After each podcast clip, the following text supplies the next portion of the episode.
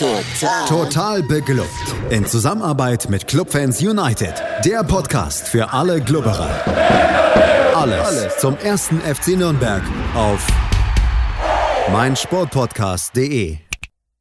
Herzlich willkommen zu einem neuen Gegnergespräch hier im Rahmen von Total Beklubbt, dem Magazin über den ersten FC Nürnberg auf meinsportpodcast.de. Mein Name ist Felix Amrein und wie immer bin ich nicht alleine, sondern habe einen Fan des nächsten Gegners an meiner Seite und der nächste Gegner, das ist Hannover 96 und mein Gast, das ist wie immer Tobi. Hallo Tobi. Schönen guten Tag aus Hannover. Hallo Felix, grüße dich. Ja, Tobi, wir sprechen über 96 und ähm, ja, ich habe das Gefühl, so täglich grüßt das Murmeltier in unseren Gesprächen, während Nürnberg peu à peu zumindest irgendwie so ein bisschen die ganz schlimme Zeit hinter sich lässt läuft es bei 96 immer noch nicht so richtig. Aktuell Tabellenplatz 13, acht Spiele sind ja nun gespielt in der Liga, drei Siege, ein Unentschieden, vier Niederlagen.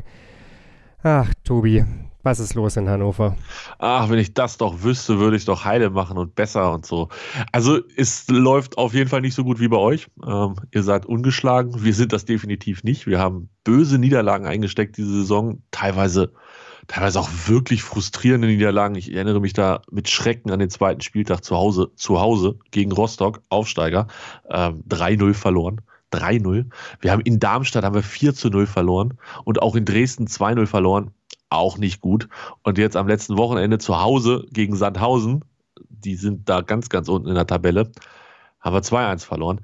Es ist nicht schön, aber es ist halt auch immer nur so die halbe Geschichte des Ganzen, weil wenn ich zum Beispiel an dieses Rostock-Spiel mich erinnere, da war die erste Halbzeit noch ganz okay. Nicht mehr, aber war ganz okay. Wenn ich mich jetzt an letztes Wochenende erinnere, gegen Sandhausen 2-1 verloren. Erste Halbzeit war richtig gut. Ich finde, wir haben richtig tollen Fußball gespielt. Es hat Spaß gemacht, dazu zu gucken. Wir haben strukturiert nach vorne gespielt. Wir hatten eine Idee. Wir haben ein paar Torchancen gehabt. Wir machen halt kein Tor. Steht 0 zu 0 zur Halbzeit. Machst hinten zwei Fehler liegst 2-0 hinten und dann machst du halt noch den Anschlusstreffer. So sind viele Spiele und so, so sehr ich mich über sowas ärgere, ähm, gegen, also insbesondere, insbesondere das Sandhausen-Ding, habe ich mich wirklich geärgert, weil wir davor einfach zwei Spiele in Folge gewonnen hatten und mit dem dritten Sieg in Folge, ich meine, wann hatten wir das hier schon mal, drei Siege in Folge, da hätte man richtig Schwung aufnehmen können und auch mit guter Laune und mit Selbstvertrauen nach Nürnberg fahren können. Pustekuchen. Ähm, passierte nicht. Auch wenn die erste Halbzeit, wie gesagt, echt gut war. Ja, klingt vertraut. In Nürnberg gab es zumindest in den letzten Jahren immer mal solche Phasen, wo man dachte, ja, Mensch, eigentlich gar nicht so viel verkehrt gemacht und dann hinten zweimal gepennt und zack, das Ding am Ende sang- und klanglos verloren. Äh, wir schauen uns das gleich, würde ich sagen, im Detail noch mal ein bisschen näher an.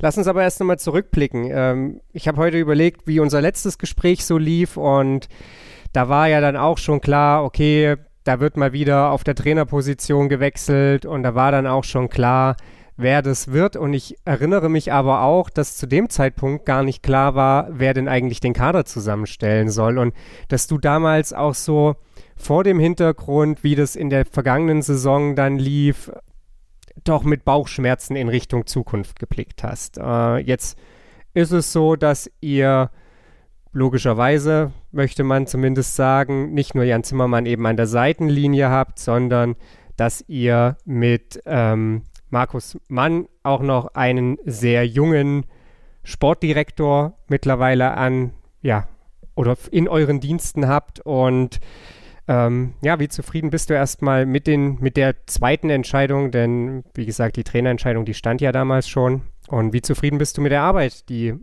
die beiden leisten, vielleicht auch in Zusammenarbeit leisten. Krass. Ähm, ich hatte nicht mehr auf dem Schirm, dass wir am letzten Spieltag gegeneinander gespielt haben, letzte Saison, und dass da schon feststand, dass Jan Zimmermann kommt. Krasse Sache. Ja, ähm, das ist natürlich, ich bin da nicht so der größte Fan von grundsätzlich, wenn erst der Trainer da ist und dann kommt der Sportdirektor. Gerade in Gegenden wie Hannover 96, wo es naja, wo der Sportdirektor eh nicht der stärkste Mann des Vereins ist. Das ist nämlich immer noch Martin Kind. Da kann man darüber diskutieren, ob das gut ist oder nicht. Natürlich ist das nicht gut, aber es ist nun mal so. Und jetzt hatten wir diese Konstellation, du hast es angekündigt, äh, hast es beschrieben, Jan Zimmermann war schon verpflichtet. Das ist derjenige, der mit dem TSV Havelse aufgestiegen ist in die dritte Liga, der da tolle Arbeit geleistet hat. Der kommt von hier, das ist einer von, von um die Ecke. Die haben, den haben wir gerne verpflichtet, als es möglich war. Und ähm, deshalb stand das auch so früh fest, wie du es eben beschrieben hast. Dann dauerte es, und das hat mich damals, weiß ich ja noch, das hat mich schon gestört, dass wir keinen hatten auf der Position des Sportdirektors, Managers, wie auch immer wir ihn nennen. Markus Mann ist das dann geworden und ich muss gestehen, dass ich da mit relativ viel Fragezeichen an die ganze Geschichte rangegangen bin, weil ich wirklich, ich kannte den nicht. Und habe dann gesagt, dann hoffen wir mal, dass das eine vernünftige Idee ist und dass der sich hier durchsetzt. Denn in Hannover gibt es ja immer das Problem, A, wie lange hat dieser Mensch Bock auf seinen Job, weil ihm immer reingequatscht wird von weiter oben. Und B, ist das denn überhaupt erfolgreich? Geht der mit Geld gut um? Dann hatten wir mal einen, der war ganz ein Fuchs, dann hat der haut der aber 10 Millionen für einen Spieler raus und versaut sich damit alles.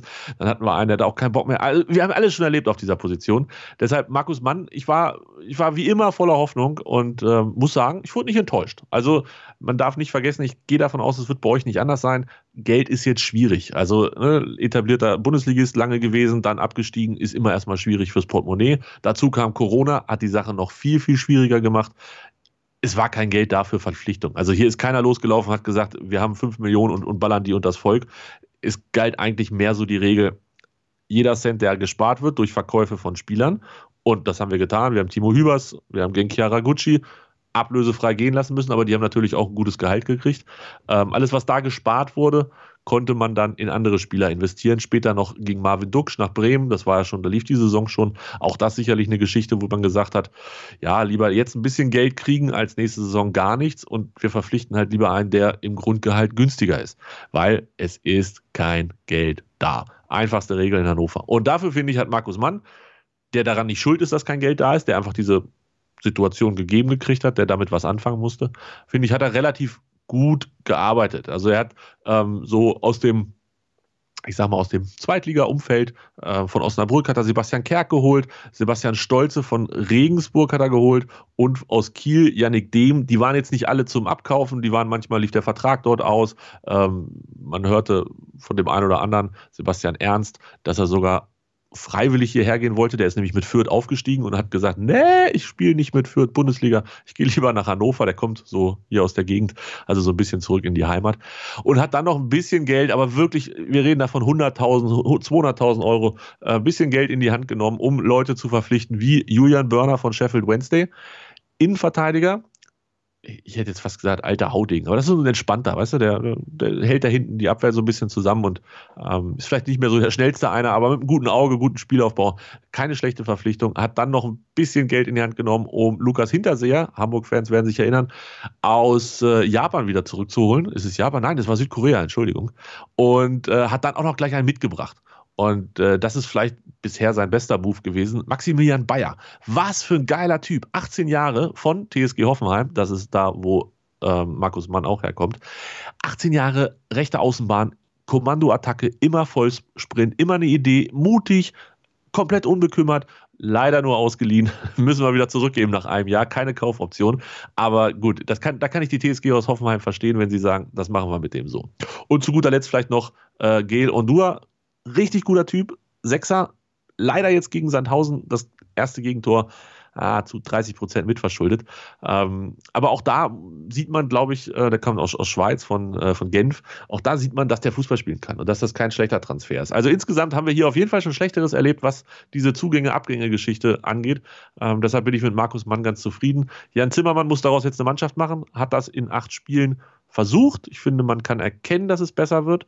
Es ist sowas wie eine Spielidee da. Ich kreide weiterhin das Problem an, dass wir den Mittelstürmer nicht vernünftig eingebunden kriegen. Das war letzte Saison schon so. Das ging Marvin Duksch genauso wie diese Saison Lukas Hinterseher. Das Problem besteht weiterhin, dass wir den Ball nicht dahin kriegen, wo der Mittelstürmer steht. Aber alles in allem machen die beiden auch zusammen und auch das ist in Hannover nicht selbstverständlich.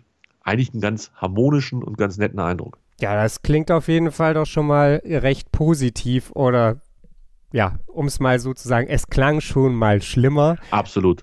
Lass uns mal so auf ein paar einzelne Punkte gucken. Du hast die Offensive gerade angesprochen. Fangen wir direkt damit an. Lukas Hinterseher, ich glaube, HSV-Fans erinnern sich gar nicht so gern, aber VfL Bochum-Fans ist so für mich irgendwie. Lukas Hinterseher hat auch in Bochum geknipst. Das ist so meine Erinnerung, zumindest bevor dann der HSV zuschlug. Und ähm, ja, da das dann, glaube ich, gar nicht so die mega große Erfolgsstory war. Ähm, auf jeden Fall ja auch kein Vollblinder. Wie gesagt, in Bochum, glaube ich, zweimal 14 plus Tore gemacht in, in zwei aufeinanderfolgenden Saison. Hendrik Weidand war doch, war doch euer großer Hoffnungsträger, dass irgendwann mal alles besser wird in Hannover. Ähm, und trotzdem läuft es nicht. Mit, mit Duck lief es auch noch nicht, beziehungsweise eben solange er da war nicht.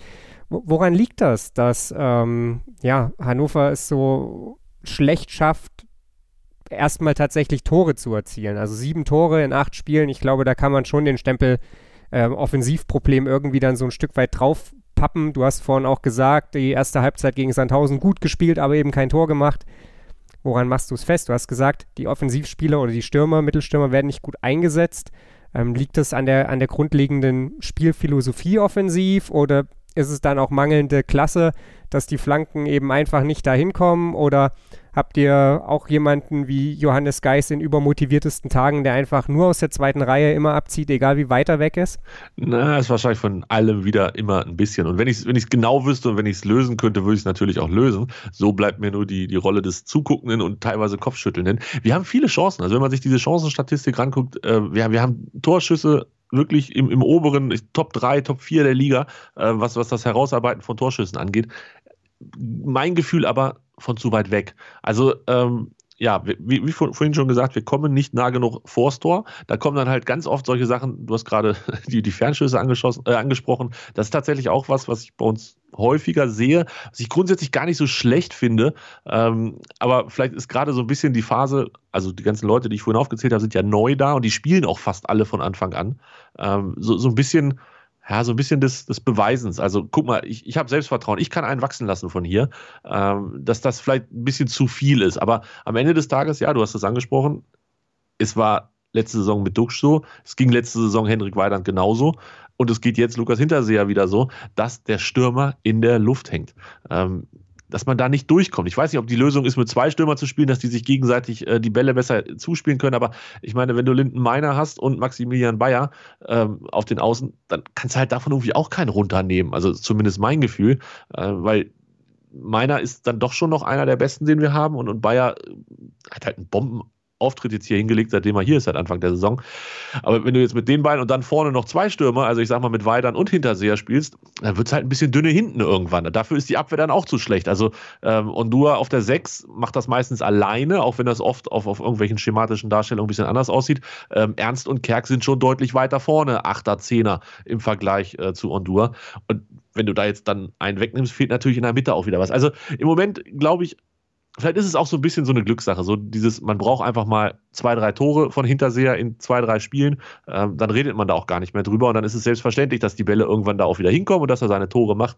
Aber Stand jetzt fällt es auf, Hinterseher hängt in der Luft und Hinterseher, Hinterseher ist nicht der erste Mittelstürmer, der in Hannover in der Luft hängt. Ja, du hast es angesprochen. Ich habe es äh, mal noch so ein bisschen nachgeschaut. Äh, 43 Prozent werden, eure Abschlüsse kommen von außerhalb des Strafraums. Und richtig im, im 5-Meter-Raum nehmt ihr nur 4% der Abschlüsse. Also ja, ihr, ihr, seid nicht im, im, absoluten Gefahrenbereich und habt, also es gibt nur ein Team, das mehr Abschlüsse außerhalb des Strafraums in der Liga nimmt und das ist Sandhausen. Ja, herzlich. Guck, guck auf die Tabelle, dann weißt du, was, was das so bringt. Also ja, es, es ist halt, ich habe das jetzt mit Statistiken, konnte ich es nicht belegen, aber es ist natürlich, ich gucke jedes Spiel, ich bin oft im Stadion und da sieht man das natürlich dann auch noch ein bisschen besser als am Fernseher. Es ist genau das, dieser Eindruck entsteht, ja, wir kommen bis dahin ganz gut bis zum 16er. Und wie gesagt, erste Halbzeit gegen Sandhausen, das sah geschmeidig aus und die zweiten Bälle gewonnen und so weiter. Aber es fehlt halt so, ja, es ist natürlich viel leichter, aus, aus sechs Metern das Tor zu machen, als aus 21. Ja, das ist eine altbekannte und äh, gar nicht äh, so unglaublich überraschende Fußballweisheit. Ähm, you heard it here nicht first. Ja, das stimmt. Aber es ist ja auch was, was viele Zweitligateams so ein bisschen verbindet. Ne? Also bis an den Strafraum geht es immer gut und dann, dann wird es schwierig. Das würde ich behaupten, ist sogar auch in Nürnberg so. Die Frage ist dann halt immer, und die wird äh, Hannover im Laufe der Saison definitiv oder Jan Zimmermann dann beantworten müssen, wie kann man dieses Problem lösen, wenn man eben vor ihm steht. Äh, sei es dann eben über Umschaltmomente, über Standardsituationen. Äh, Karlsruhe hat das ja mal eine Saison in, in wahnwitzige ähm, Zahlen dann getrieben. Aber sind wir mal gespannt. Lass uns mal auf die andere Seite der, ja, des Spielfeldes und, und gewissermaßen auch der Tabelle schauen. Es sind ja zu einem Übel halt nicht nur, nur sieben Tore, sondern auch noch zwölf Gegentore. Du hast vorhin angesprochen, ähm, üble Niederlage da gegen Rostock, noch üblere Niederlage gegen Darmstadt. Ähm, ist das auch so ein bisschen eben diesem Umbruch im Kader geschuldet, dass man da jetzt in der Innenverteidigung, auch auf den Außenverteidigerpositionen teilweise zumindest, ähm, ja, letzten Endes das Personal getauscht hat? Ähm, und ja, sich das einfach alles noch so ein bisschen finden muss?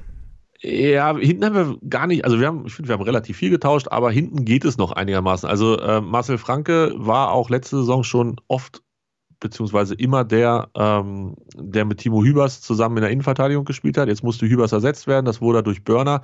Das tut tatsächlich gar nicht so sehr weh. Ähm, Niklas Hult auf der linken Verteidigerposition absolut gesetzt, die ganze letzte Saison, auch diese Saison unangefochten, der gute und wichtige Mann da.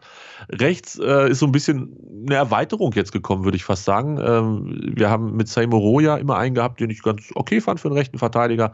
Ähm, es ist halt auch eine schwierige Position, aber ähm, der hat das letzte Saison nicht schlecht gemacht. Und jetzt haben wir ähm, Yannick Dehm verpflichtet aus Kiel, das war der aus Kiel, so ganz kurz sortieren, genau, aus Kiel.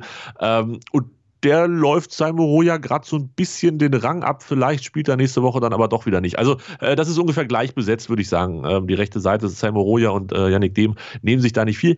Ich bin damit grundsätzlich zufrieden mit denen. Ähm, du hast gerade ein ganz entscheidendes Wort angesprochen, wenn es um äh, Gegentore geht: Standards. Und es ist in dieser Liga so, gerade weil die Leute, weil die Mannschaften nicht stark genug sind, den Ball in den Strafraum zu tragen, dort vielleicht nochmal mit dem Querpass den freien Mann zu suchen, sonst würden wir ja alle irgendwie um Platz 6 in der Bundesliga spielen, äh, dass du aus Standards was rausholen musst. Und wenn du aus Standards weniger rausholst, als dir passiert, dann hast du halt ein Problem. Und das ist im Moment das, was bei uns passiert. Wir, sind, wir sehen ganz oft schlecht nach Standards aus hinten. Das ist sicherlich eine, eine Eingespieltheitsfrage. Das ist eine, vielleicht auch eine Konzentrationssache. Jetzt gegen Sandhausen war es einmal Zieler, der den Ball nicht festhält und dann quasi im Nachschuss war es äh, Ondua, der nicht rausrückt richtig und das Abseits aufhebt. Das ist halt unfassbar dumm. Ne, sowas darf dir eigentlich nicht passieren. Da würde ich als Trainer komplett ausrasten, weil jeder Fußballer weiß, was passiert, wenn du den Ball nach vorne faustest, dann musst du hinten raus, sonst hebst du das Abseits auf. Und solche Sachen passieren ganz oft oder viel zu oft, dass du, dass du nach Standardsituationen ähm, nicht gut aussiehst, selber aber zu wenig aus Standards machst. Also da sehe ich auf jeden Fall noch ein Potenzial bei uns, uns irgendwie nach vorne zu bringen, wenn wir dort besser werden. Ist aber sicherlich nichts, was von jetzt auf gleich funktioniert. Dann lass uns mal irgendwie so ein, so ein Fazit vielleicht auch darunter ziehen oder ja, das, das irgendwie so in, in ein Gesamtbild gießen. Du hast vorhin gesagt, du hast schon das Gefühl, dass du die, die Spielidee zumindest phasenweise erkennen kannst. Worauf kann sich der erste FC Nürnberg im Topspiel, das darf man ja nicht vergessen, im Samstagabend Topspiel der zweiten Bundesliga einstellen? Es wird fantastisch. Samstag, also viel mehr geht eigentlich gar nicht. Flutlicht in Nürnberg, ich freue mich sehr. Ja, worauf kann man sich einstellen? Das ist eine sehr gute Frage. Ähm, ich, ich hoffe auf eine Mannschaft, also aus Hannovers Sicht, die das Ganze vielleicht ein bisschen defensiver angeht, die Nürnberg auch mal ein bisschen machen lässt. Wir haben die Tage schon mal gesprochen. Du hast gesagt, wenn Nürnberg was nicht so gut kann, dann ist es selber mit dem Ball was zu produzieren. Das wäre meine Hoffnung, dass wir uns vielleicht nicht wie gegen Sandhausen verpflichtet fühlen, selber das Spiel zu machen, sondern einfach sagen, okay, jetzt kommt ihr mal und dann zeigen wir euch, wie wir nämlich mit Maximilian Bayer und Lindenmeiner über die Außen im Vollsprint, Attacke und dann kommt halt noch einer von, von Kerk und Ernst, kommt noch schwungvoll mit nach vorne und dann hast du in der Mitte zwei, drei Leute, die du anspielen kannst. Das wäre so mein Wunsch, dass wir, dass wir mit schnellen Umschaltmomenten euch einen unbequemen Abend bereiten könnten und dass wir halt hinten einfach ja, besser werden, dass wir diese Fehler, die wir gemacht haben. Und ich habe bei Zieler, wie gesagt, Zieler das erste so zur Hälfte und das zweite ging 100 Prozent auf seine Kappe. Ich habe bei Zieler immer das Problem, dass es wirklich ein, ein starker Informspieler ist. Also wenn der jetzt diese schlechte Phase hatte, die er da gestern, äh, beim letzten Spiel hatte, dass ihn das schon beschäftigt und dass ihn das dann auch mit ins nächste Spiel ähm, mit reinnimmt. Ich hoffe, dass das keine negativen Auswirkungen hat, dass er, darf, dass er das dass ich davon losmachen kann, dass er davon äh, frei sein kann. Und er hat uns diese Saison, auch schon in dieser Saison, hat er uns auch schon Spiele gerettet. So ist es nicht. Also wir haben 1 0 gegen St. Pauli gewonnen, wir haben 1 0 gegen Heidenheim gewonnen, was beim Blick auf die Tabelle halt sagt, okay, wenn die Mannschaften ein bisschen was anbieten und, und gar nicht so die schlechtesten sind, dann kann Hannover 96 damit eigentlich ganz gut umgehen. Und wenn Ron Robert Zieler dann noch einen einigermaßen tauglichen Tag hat, dann können wir auch zu Null gegen solche Truppen spielen. Also, was ist möglich? Ich glaube, es ist alles möglich. Ihr könnt 4-0 gewinnen und wir fahren geprügelt wie nach dem Darmstadt-Spiel wieder nach Hause. Ich kann mir aber auch durchaus vorstellen, dass wir euch 2-0 wegmachen. Ja, dann dürfen wir mal gespannt sein. Also ich lese auf jeden Fall oder höre raus, Nürnberg sollte ganz früh mal gucken, ob Ron Robert Zieler seinen guten oder seinen schlechten Tag hat und einfach mal draufhalten. Nee, nee, nee, den Tipp habe ich jetzt nicht gegeben. Das, nein, nein, nein. ja, tatsächlich, also wäre nicht die dümmste Idee. Würde mich, würd mich echt nicht wundern, wenn sowas vielleicht auch bei euch intern angesagt wird. Eine Frage habe ich noch an dich, äh, weil es so ein bisschen auffällig ist. Wenn ihr gewinnt, äh, dann spielt ihr zu null. Ist es so, dass wenn Hannover das Gegentor kassiert, es 96 einfach ganz, ganz schwer fällt, zurückzukommen? Ja, ne, habe ich vorhin auch gedacht, als ich mir das so angeguckt habe. Drei Siege, alle glatt. Ähm, gegen Bremen, okay, 1-1 gespielt, das war das einzige Unentschieden. Ja, ich, ich glaube, das ist noch zu früh, um daraus eine, eine, ja, eine Regel zu machen oder wie auch immer. Gegen Sandhausen hatten wir halt auch 2-0 zurückgelegen durch diese beiden Gegentore. Dann das 1-2 geschossen, aber halt 10 Minuten vor Schluss und dann wirklich nochmal Feuer gemacht. Ne? Also das war, da war auch das Stadion mit den nur 10.000 Leuten, ähm, war das Stadion da und hat Vollgas gegeben und die Mannschaft, man hat gesehen, die wollen das, die haben es versucht. Da war dann auch ein bisschen Pech dabei, auch wieder vom Tor. Ähm, ja, passiert. Nee, ich würde ich würd jetzt sagen, nur weil man eins so hinten liegt, ist noch nicht der Ofen komplett aus bei 96. Das ist mir noch zu früh. Gut, dann warten wir ab, wie es dann am Samstagabend wird. Ich bedanke mich auf jeden Fall bei dir, Tobi, für deine Einschätzung zu Hannover 96 und in 17 Spieltagen, da schauen wir mal, wohin die Reise gegangen ist. Oh ja, ich, ich hoffe, du packst dann Aussagen von jetzt, von heute, dann wieder aus. Das wäre super. Ja, mal gucken, ob, ob das so gut kommt oder nicht.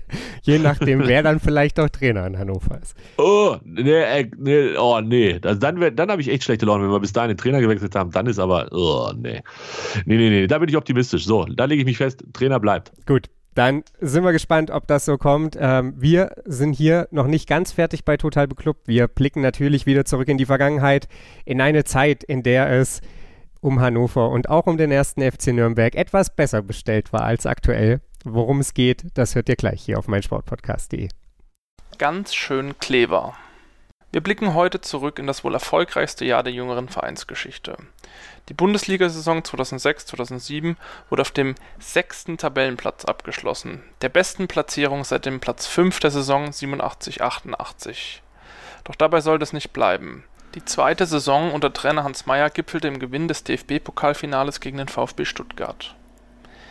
Doch der Weg zu diesem Titel war alles andere als unbeschwert und souverän.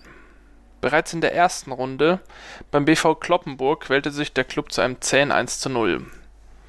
Gegen Paderborn in Runde 2 brachte erst die Verlängerung den Sieg und im Achtelfinale gegen Unterhaching ging es nach der Overtime sogar ins Elfmeterschießen. Wenig unspektakulärer war der Auftritt gegen unseren Klassikgegner der heutigen Ausgabe.